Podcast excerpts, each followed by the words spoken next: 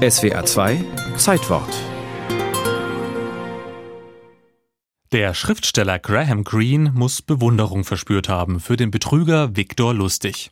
Denn er widmete ihm eine Story mit dem Titel Der Mann, der den Eiffelturm stahl. Ich war immer noch nervös, dass irgendjemand etwas merken könnte. Die großen Betonklötze standen da mit nichts obendrauf. Sie erinnerten dermaßen an Grabstätten, dass bereits jemand ein Blumengebinde zu Ehren der Helden der Resistance niedergelegt hatte. In Graham Greenes Geschichte wird der Eiffelturm nach dem Zweiten Weltkrieg tatsächlich gestohlen und seiner ganzen Länge nach auf den Feldern zwischen Paris und Chantilly abgelegt. In Wirklichkeit ging der Eiffelturmdieb Viktor Lustig viel eleganter vor. Denn natürlich hat Viktor Lustig den Stahlkoloss um keinen Millimeter bewegt, sondern ihn einfach verkauft, ohne dass er ihn je besessen hätte, für die damals stolze Summe von einer Million Franc.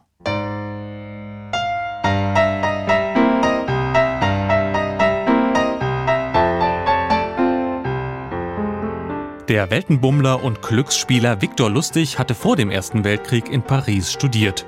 Weniger an der Sorbonne als an verrauchten Pokertischen.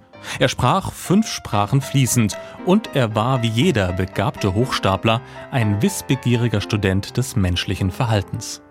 Sein großer Coup von 1925, der Verkauf des Eiffelturms, liest sich denn auch wie ein Lehrbuch der Täuschung und der Lüge. Regel Nummer eins: Jede gute Lüge entsteht aus der Wahrheit. Als der Eiffelturm 1889 für die Weltausstellung errichtet wurde, rechnete kaum jemand damit, dass dieses umstrittene Stahlgerüst dauerhaft die Silhouette der Stadt prägen sollte.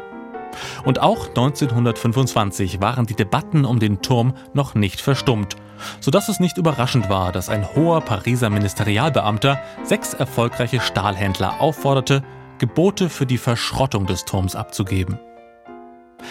Die Fassade stimmte, als sich der Pariser Beamte, in Wahrheit Victor Lustig, mit sechs Geschäftsmännern im edlen Hotel de Crillon an der Place de la Concorde traf, damals ein bekannter Treffpunkt für Politiker und Diplomaten.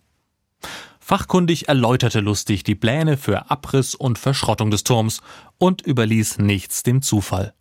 Denn natürlich hatte er es von Anfang an auf einen der Schrotthändler abgesehen, auf André Poisson, neu im Geschäft und ganz wild auf einen Deal, der ihm nicht nur günstigen Stahl, sondern auch Prestige in der gehobenen Pariser Gesellschaft bringen sollte.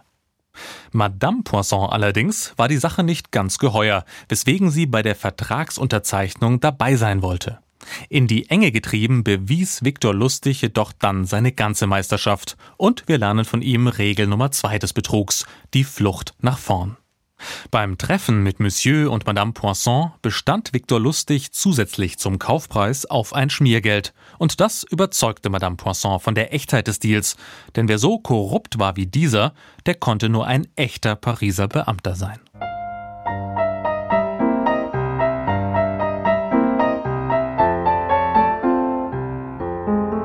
Die Schmach der Poissons muss groß gewesen sein, als sie den Schwindel bemerkten und verschwiegen.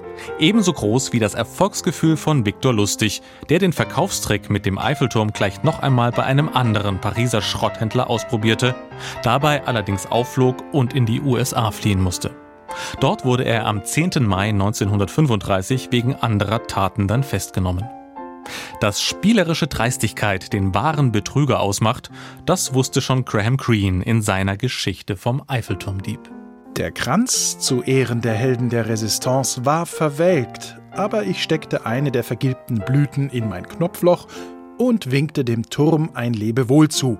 Ich wagte nicht zu bleiben. Ich hätte in Versuchung geraten können, ihn noch einmal zu stehlen.